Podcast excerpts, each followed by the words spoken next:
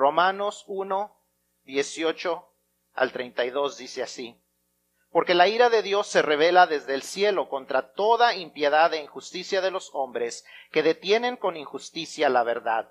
Porque lo que, Dios se lo que de Dios se conoce les es manifiesto, pues Dios se los manifestó. Porque las cosas invisibles de Él, su eterno poder y deidad, se hacen claramente visibles desde la creación del mundo, siendo entendidas por medio de las cosas hechas, de modo que no tienen excusa. Pues habiendo conocido a Dios, no le glorificaron como a Dios, y ni le dieron gracias, sino que se envanecieron en sus razonamientos y su necio corazón fue entenebrecido. Profesando ser sabios, se hicieron necios, y cambiaron la gloria de Dios incorruptible en semejanza de imagen de hombre corruptible, de aves, de cuadrúpedos y de reptiles. Por lo cual también Dios les entregó a inmundicia en las concupiscencias de sus corazones, de modo que deshonraron entre sí sus propios cuerpos, ya que cambiaron la verdad de Dios por la mentira, honrando y dando culto a las criaturas antes que al Creador, el cual es bendito por los siglos. Amén. Por esto Dios los entregó a pasiones vergonzosas, pues aun sus mujeres cambiaron el uso natural por el que es contra la naturaleza. Y de igual modo también los hombres, dejando el uso natural de la mujer, se encendieron en su lascivia unos con otros, cometiendo hechos vergonzosos hombres con hombres y recibiendo en sí mismos la retribución debida a su extravío, extravío, perdón. Y como ellos no aprobaron tener en cuenta a Dios, Dios los entregó a una mente reprobada para hacer cosas que no convienen, estando atestados de toda injusticia, fornicación, perversidad, avaricia, maldad, llenos de envidia, homicidios, contiendas, engaños y malignidades, murmuradores, detractores, aborrecedores de Dios, injuriosos, soberbios, altivos, inventores de males, desobedientes a los padres, necios, desleales, sin afecto natural, implacables, sin misericordia, quienes habiendo entendido el juicio de Dios, que los que practican tales cosas son dignos de muerte, no sólo las hacen, sino que también se complacen con los que las practican. Señor, te damos gracias por tu palabra y te damos gracias porque por medio de ella nos haces ver nuestra necesidad de un Salvador, nos haces ver nuestra condición de pecadores, pero a través de ella también nos muestras la esperanza que podemos encontrar en Cristo Jesús. Te pedimos, Señor, que tú abras nuestra mente y nuestro corazón, que cada uno de los que estamos aquí podamos poner atención a tu palabra, podamos entenderla, Señor, y que tu Espíritu Santo nos hable y nos enseñe lo que deseamos, lo que desea que aprendamos en esta mañana. Te damos gracias por el lugar donde nos podemos reunir. Te damos gracias por tu bondad, Señor. Y en el nombre de Cristo Jesús oramos. Amén. ¿Pueden tomar sus asientos? No sé cuántos de ustedes han oído del edificio Burj Khalifa. El Burj Khalifa es actualmente el edificio más alto del mundo. Se inauguró en el, país de Dubái el 4 de enero del 2010 con una asombrosa altura de 2.717 pies, más de media milla de altura, eclipsa fácilmente el edificio más alto que anterior, que era el Taipei en Taiwán, que solamente tiene 1.671 pies de altura casi el 40% más alto, y mide el doble de la altura del renombrado Empire State Building. Tiene la capacidad para 12 mil personas y fue construido a un costo de 1.5 mil millones de dólares y capturó, y, a, a causa de su construcción, capturó varios otros récords mundiales. Esto incluye la estructura artificial más alta, el edificio con el mayor número de pisos, 160 pisos, el elevador más alto y rápido del mundo, puede llegar hasta 40 millas por hora. Hay gente que no maneja ni a eso.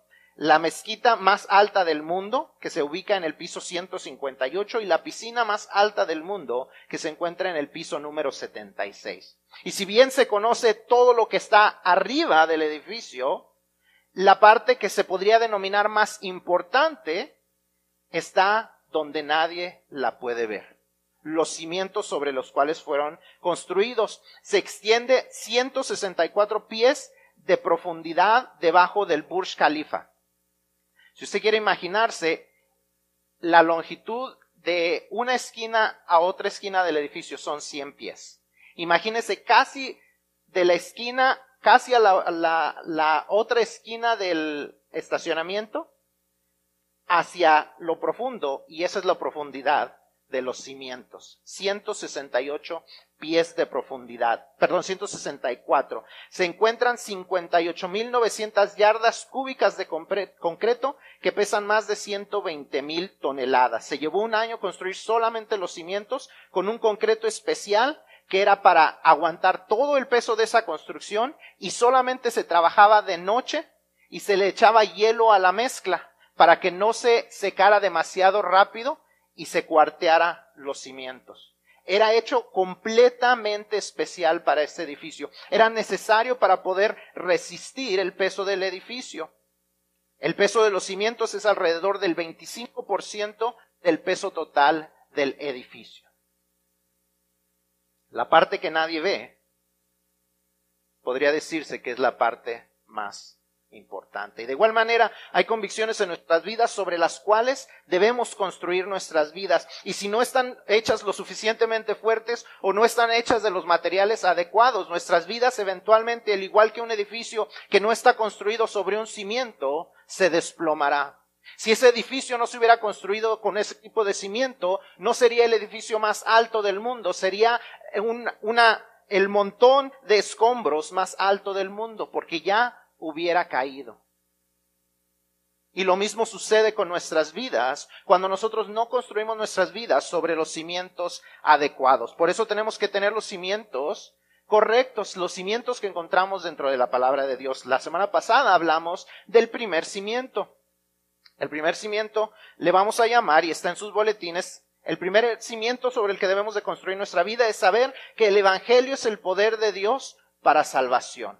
El Evangelio es el poder de Dios para salvación. Ese es nuestro primer cimiento. Sobre eso debemos de construir nuestras vidas. Si no tenemos esa seguridad, nuestra vida va a desplomarse.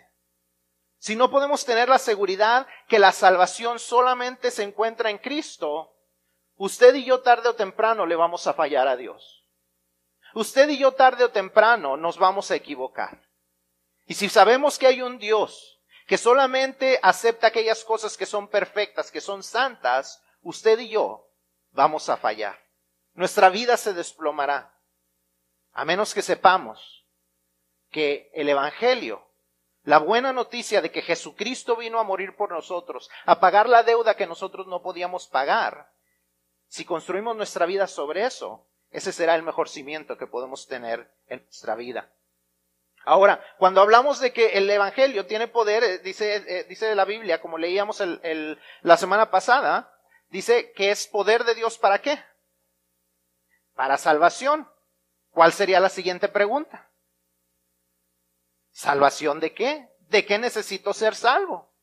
Porque si usted no reconoce que hay algo de lo que necesita salvarse, pues ¿para qué tener algo que lo puede salvar?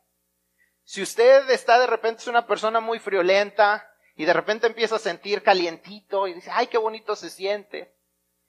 Y llegan los bomberos y le, dicen, lo tenemos que rescatar porque su casa se está quemando. Y usted dice, no, yo no necesito, no, si mira qué calientito está, tan sabroso, no necesito ser salvado. ¿Qué es lo que eventualmente pasará? Se va a morir, porque no reconoció que necesitaba ser salvado de algo. De igual manera, cuando hablamos de que el poder de Dios es para salvación, debemos de reconocer que hay algo de lo que necesitamos ser salvados. Hay algo que nos está amenazando. Hablábamos la semana pasada de que íbamos a estar viendo cinco enseñanzas diferentes en el libro de Romanos y esas cinco enseñanzas nos van a dar algunos otros cimientos sobre los cuales vamos a construir nuestras vidas. Y este cimiento número dos va a ser el que estamos llamando el, ah, cimiento de que el pecado existe y tiene consecuencias. El pecado existe y tiene consecuencias. Vamos a estar aprendiendo acerca de las consecuencias que el pecado trae a nuestras vidas. Y, tal vez vamos a estar hablando de cosas que uno diría, wow, eso es, eso es obvio. Esas son cosas que todo el mundo sabe, que todo el mundo tal vez esté de acuerdo, pero la verdad son cosas que nuestro mundo alrededor parece querer olvidar o ignorar. Porque uno podría decir esta frase y se le haría lo más obvio del mundo. El pecado es malo. Y la mayoría de ustedes tal vez diría, obvio, obviamente, waps, duh. Hello, of course. Of course sin is bad. Claro que el pecado es malo. Pero si observamos la, sociedad en la que vivimos, esto parece cada vez ser menos claro. Existen dos cosas. Una, pensar que el pecado no es malo o no es tan malo. Y, y usted va a decir, no, la gente no piensa eso. Pero ¿qué dice la gente acerca de las mentirillas blancas?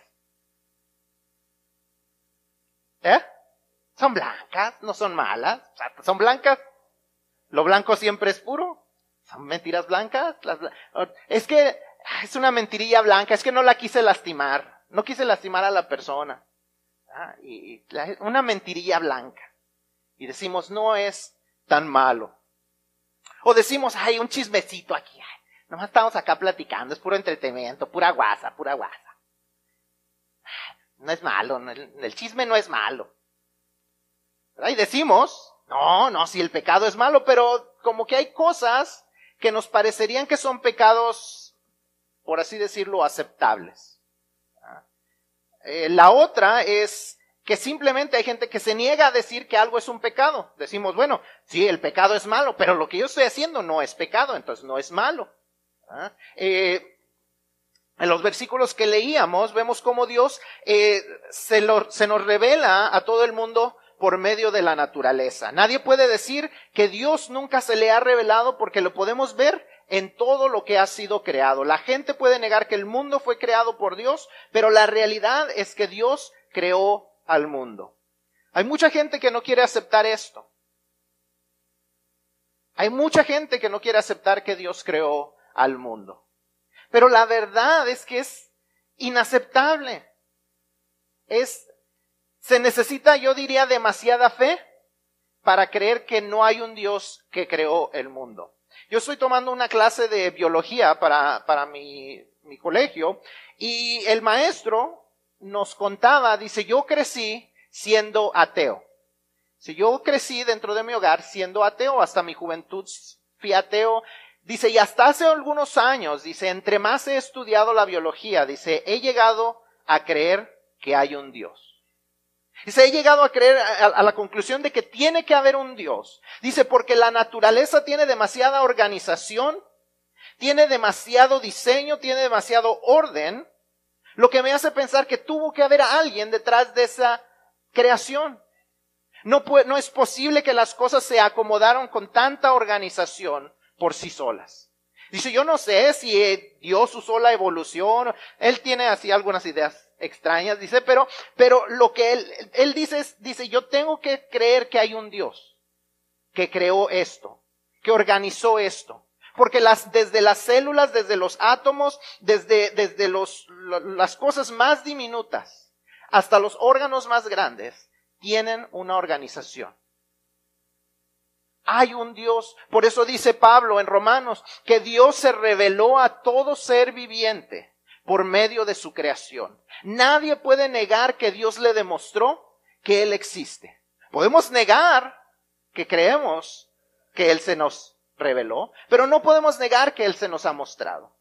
No podemos negar que desde la manera en que se acomodan los átomos, los neurones, los, los protones, toda cada, desde las, las partículas más mínimas de, de lo que existe, cómo se van juntando, cómo van creando células, cómo esas células crean distintas proteínas, cómo esas proteínas crean distintas partes de nuestro cuerpo, cómo esas distintas partes de nuestro cuerpo trabajan juntos para crear sistemas de, trabajo juntos, de respiración, de digestión, de todo lo que existe en nosotros, de tal manera que llegan a ser cubiertas por otro tipo de células que cubren nuestras manos, nuestros pies, toda la carne, de tal manera que tenemos piel. No es posible que creamos que eso no lo hizo un Dios. Toma demasiada fe creer que eso es un accidente, que eso sucedió nada más porque sí. Pero el mundo dice, bueno, a lo mejor, a lo mejor sí hay un Dios y a lo mejor ese Dios es el sol. A lo mejor ese Dios es la luna. Dice Pablo que el hombre decidió adorar a la creación en lugar de al creador.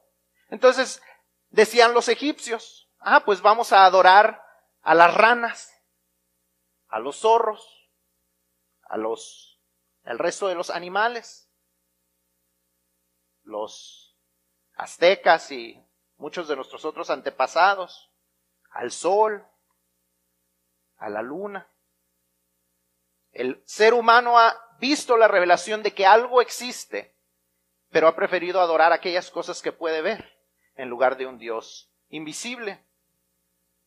Y a causa de eso, de esa rebelión, de, de decir algo más existe en lugar de este Dios,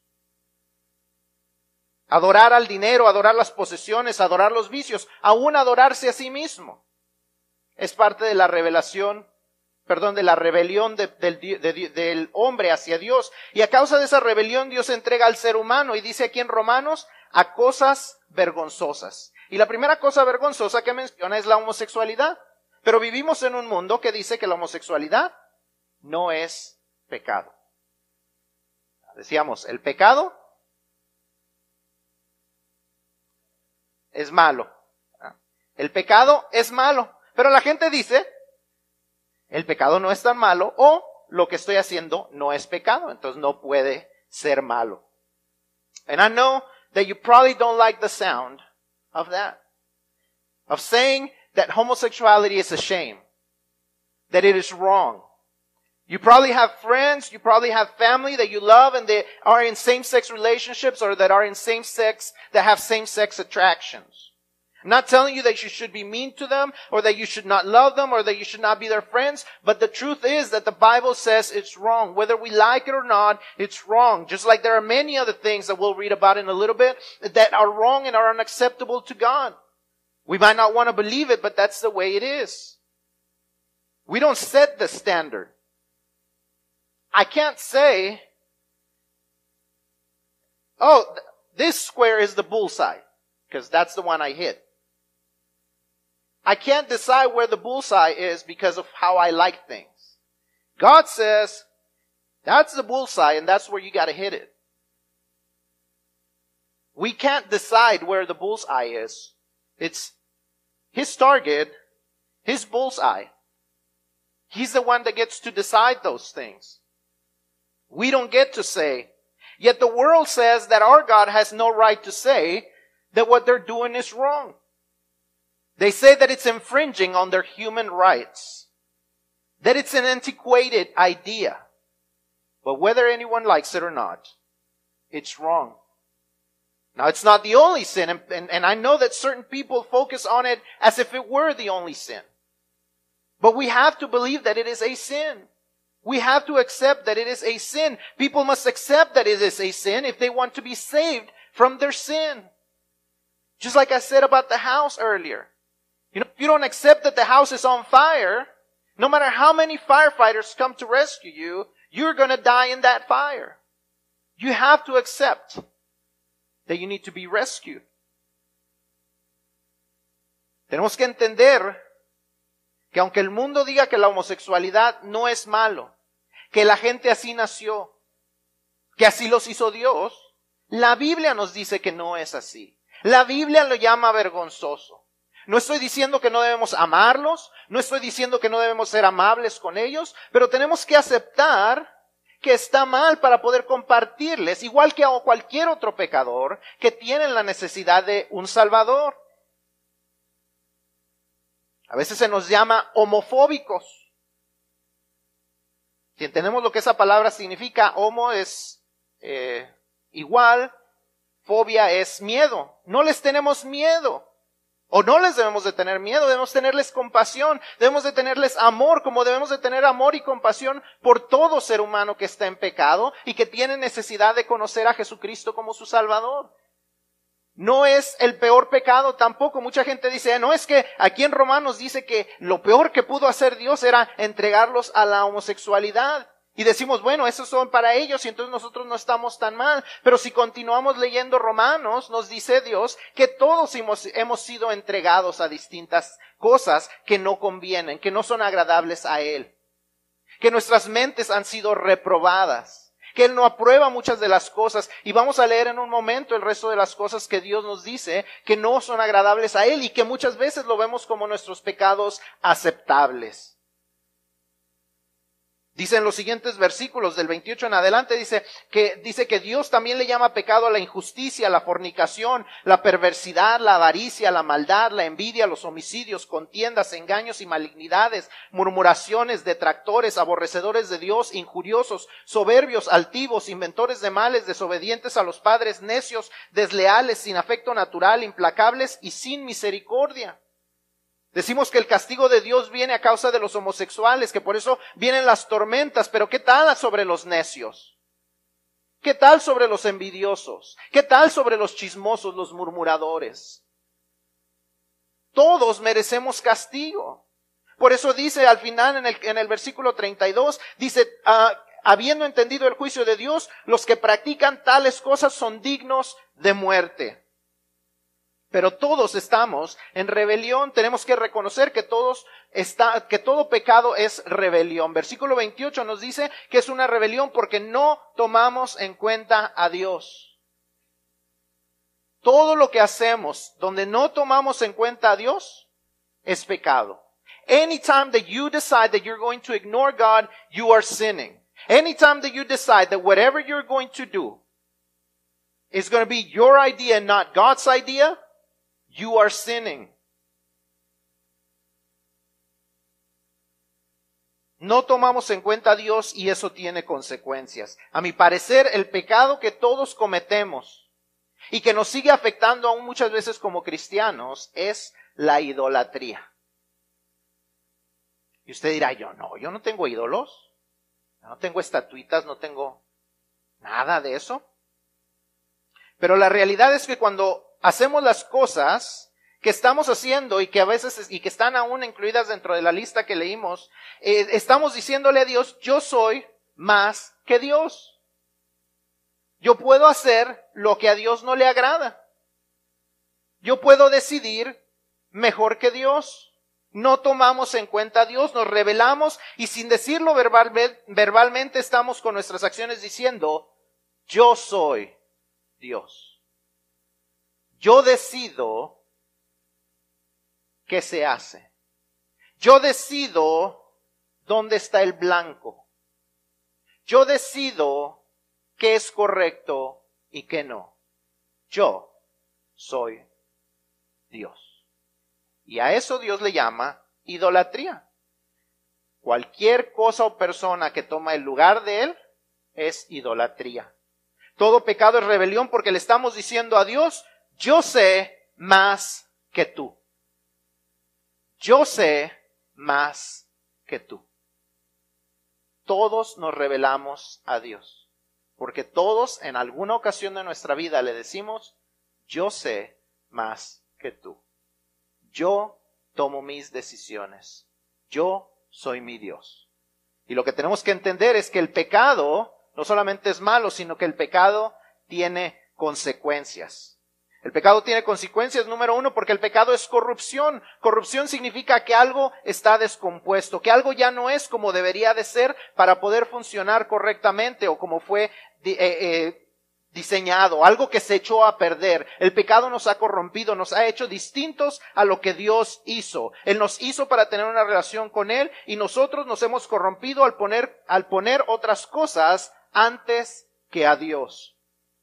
Todos nos hemos corrompido. Esa es la primera consecuencia del pecado. Nos hemos, nos corrompemos a tal grado de que no podemos ser y funcionar como fuimos originalmente hechos.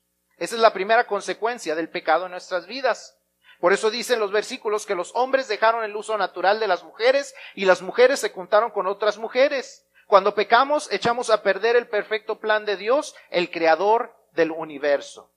Yo no sé cuántos de ustedes han visto en los manuales de los productos que ustedes compran que dice, úsese como se indica.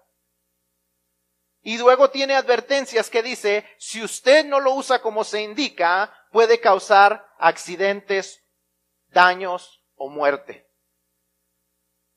Porque algo se hizo con un diseño especial y si no lo usamos como se diseñó, causa daño.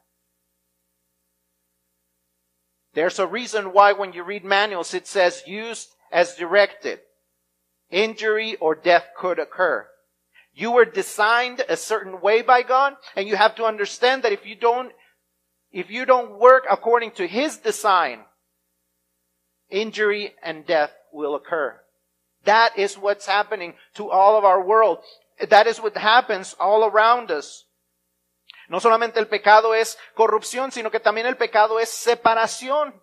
A causa del pecado hemos quedado destituidos. Romanos 3:23 dice que por cuanto todos hemos pecado, hemos quedado destituidos de la gloria de Dios. Y a veces decimos, ¿qué significa esa palabra de destituir? Esa palabra significa estar fuera de, haber sido sacados de cierto lugar. Hemos sido quitados y quedado fuera de la gloria de Dios. Esa es la segunda consecuencia. El pecado nos ha separado del Dios que nos creó. El pecado nos ha separado del propósito original para el cual fuimos creados. Estamos separados de la fuente de vida. Hemos sido separados de la fuente de vida. Como una rama de un árbol que si usted la separa de su fuente de vida, ¿qué sucederá? Se seca y se muere. Y esa es el tercer, la tercera consecuencia del pecado. Romanos 1.32 nos lo dice claramente, los que practican tales cosas son dignos de muerte. No hay otra manera de explicarlo. El pecado que cada uno de nosotros hemos cometido desde lo que consideramos pequeños como una mentirita o un chismecito, hasta lo que consideramos grandes como la homosexualidad o el asesinato, trae la muerte. Todo pecado trae muerte. La muerte no solo tiene que ver con la vida física, sino también con la separación de todo lo que es bueno que existe y trae consigo un castigo eterno que es el infierno. Nos guste o no, ese es el destino de todos nosotros porque hemos pecado. El pecado es real. El pecado es malo, el pecado tiene consecuencias y la mayor consecuencia es que nos separa de Dios y nos destina a una eternidad del castigo en el infierno. De eso es de lo que necesitamos salvación. We all need a Savior. We all need salvation because we all have sinned and have been set short of the glory of God. We have missed the standard. We have missed the target. Some of us barely, maybe. And some of us have not even hit the target. We hit the wall. But all of us have missed it. All of our friends have missed it. All of our family members have missed it. And this is why they need to know that not only is there consequences to sin, but there's also a solution to their sin. Lo último que vemos es que el pecado no solamente tiene consecuencias, sino que el pecado también tiene solución. El pecado tiene solución. Pablo escribe en Romanos 6:23, uh, nuestra esperanza dice, porque la paga del pecado es muerte, mas la dádiva de Dios es vida eterna en Cristo Jesús, Señor nuestro. Cuando trabajamos por algo, usualmente esperamos la paga. Usualmente esperamos que alguien nos pague. Y habemos algunos que pero trabajamos overtime con el pecado. ¿O no? See, some people, it says that the wages of sin is death. Wages are what you earn. And some people earn major wages. They earn overtime pay in those wages because they do so many things wrong. It is what we earn because of our sin, yet it says, but God's gift. You don't earn a gift. It's given to you undeservedly. It says that His gift, it's eternal life through Jesus Christ our Lord. Dice que la paga del pecado es la muerte. Eso es lo que nos ganamos y nos lo ganamos a pulso. Nos lo ganamos hasta con horas extras.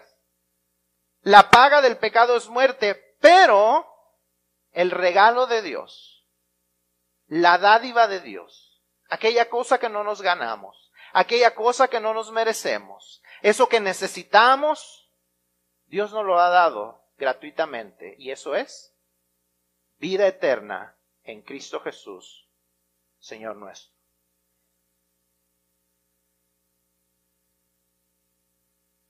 No hacemos nada para recibir el regalo que Dios nos ha dado. Y Dios nos ha dado esa, ese regalo como la oportunidad de encontrar la solución a nuestro pecado por medio de Cristo Jesús. Dios nos ha dado esperanza para el problema del pecado. La próxima semana vamos a hablar un poquito más acerca del tema y ahondaremos más en, en lo que es ese, ese, tercer cimiento, que Dios nos ha dado una solución. Pero lo que sí podemos afirmar es que la única solución a nuestro problema del pecado se encuentra en Cristo Jesús. La única solución al pecado de este mundo se encuentra en Cristo Jesús. La única solución para el pecado de nuestra familia se encuentra en Cristo Jesús. La única solución para el pecado de nuestros familiares y nuestros seres queridos se encuentra en Cristo Jesús. La única solución para el pecado de nuestros amigos se encuentra en Cristo Jesús. No es ser parte de la familia correcta, ir a la iglesia adecuada. La única solución se encuentra en Cristo Jesús. No se trata de un mejor comportamiento, no se trata de hacer ciertos ritos religiosos o sacramentos, se trata de creer en Cristo Jesús. Hace unos días mi, carro estaba teniendo un problemita. Yo, yo dije, hacer un problemita. De repente iba yo manejando, cuando llegaba a las 40 millas empezaba a hacer el volante así.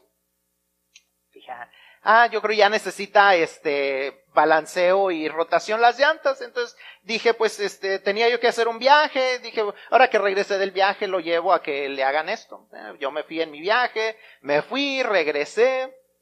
Dije, ay, ojalá que no sea que a lo mejor también haya que arreglarle algo de la suspensión y de la dirección. Y, ay, pues, ay, vengo pensando. Y bueno, por fin se me hizo el tiempo de ir al, al, al, al lugar de la reparación de la llanta. Y entonces cuando llego, quitan las llantas y me enseñan que una llanta ya se le veían todos los alambres de adentro.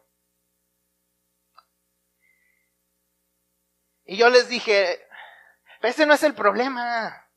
Ustedes regresenle la llanta y ese no es el problema. Este, búsquenle en todo lo otro que yo venía pensando. Eso es lo que le va a arreglar. ¿Ustedes creen que yo hice eso? Entonces corríjanle el problema. Cámbienle la llanta.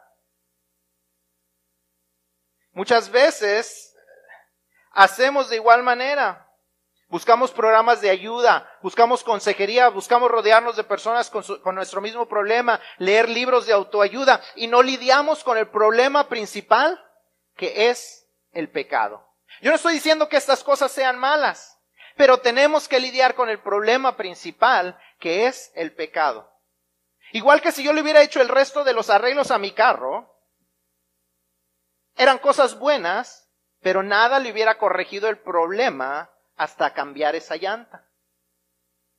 Yo no estoy diciendo que no vayamos a consejeros, yo no estoy diciendo que no leamos libros, yo no estoy diciendo que no busquemos personas a nuestro alrededor que nos apoyen, pero el problema principal es el pecado es lidiar con el pecado, entender que hay pecado en nuestras vidas y que solamente podemos corregir ese pecado por medio de la salvación que Jesucristo nos trae. You should be supportive of your friends. You should be loving on them. You should, they should see something different in you. But you should also tell them the truth directly. That they need to put their trust in Jesus Christ. That He is the only one that's going to change everything in their lives. That He is the only one that can change everything that is going on inside them and outside of them and around them. I'm not saying all the other things are bad, but the main problem is that we must accept that there is sin in our lives, that sin is bad, that sin is separating us from God, and unless we take care of that problem with the only solution that we can find in Jesus Christ, it's never gonna fix itself.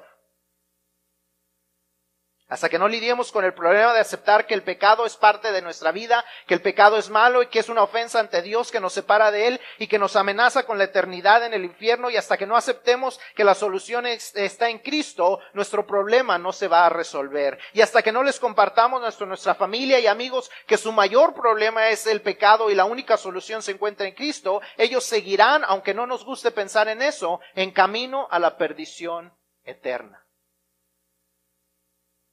If you will not share the gospel with your friends, they are lost and they are heading into hell. We may not want to hear it, We may not like to think it, but it is the truth. And unless we take care of that, unless we share the gospel with them, they are going to head into a place of hell, a place of condemnation, a place of punishment. We have to share the gospel with our friends. We have the, to share the gospel with those around us. That is what God has called us for. That is what God has saved us for, so that others can find it. So that others can find their way. Dios nos ha salvado con el propósito de que nosotros también le compartamos a otras personas. Y si no se lo compartimos, la gente se seguirá perdiendo. Porque no le hemos dicho dónde está la solución a su mayor problema. Si hay alguien aquí que no ha hecho esa decisión, que no ha recibido a Cristo en su corazón como su Salvador, pero que hoy ha entendido que el pecado es su mayor problema y que solamente en, Jesús puede encontrar la solución, mientras todos están reclinando sus cabezas, while everybody bows their heads, yo quiero invitarles a que se pongan de pie. Si usted ha entendido esto y usted quiere encontrar esa solución que hay solamente en Cristo, yo le quiero invitar a que usted se ponga de pie.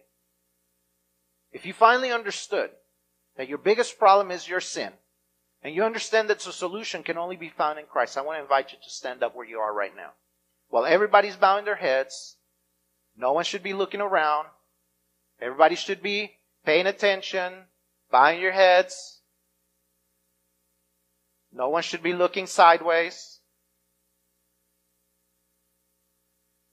Everyone should be looking down. Todos con los rostros hacia abajo para que nadie esté viendo. Si hay alguien que en este momento quiere recibir a Cristo, encontrar la solución a su problema, le invito a que se ponga de pie en este momento. I want to invite you to stand up right now. Where you are at, no one is looking. Jesus Christ is the only one who can save.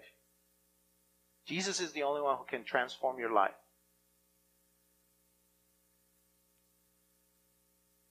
But you have to let Him take over your life. Jesucristo es el único que puede solucionar nuestro problema del pecado. Pero tenemos que entregarle la rienda de nuestra vida. Tenemos que entregarle el control de nuestra vida.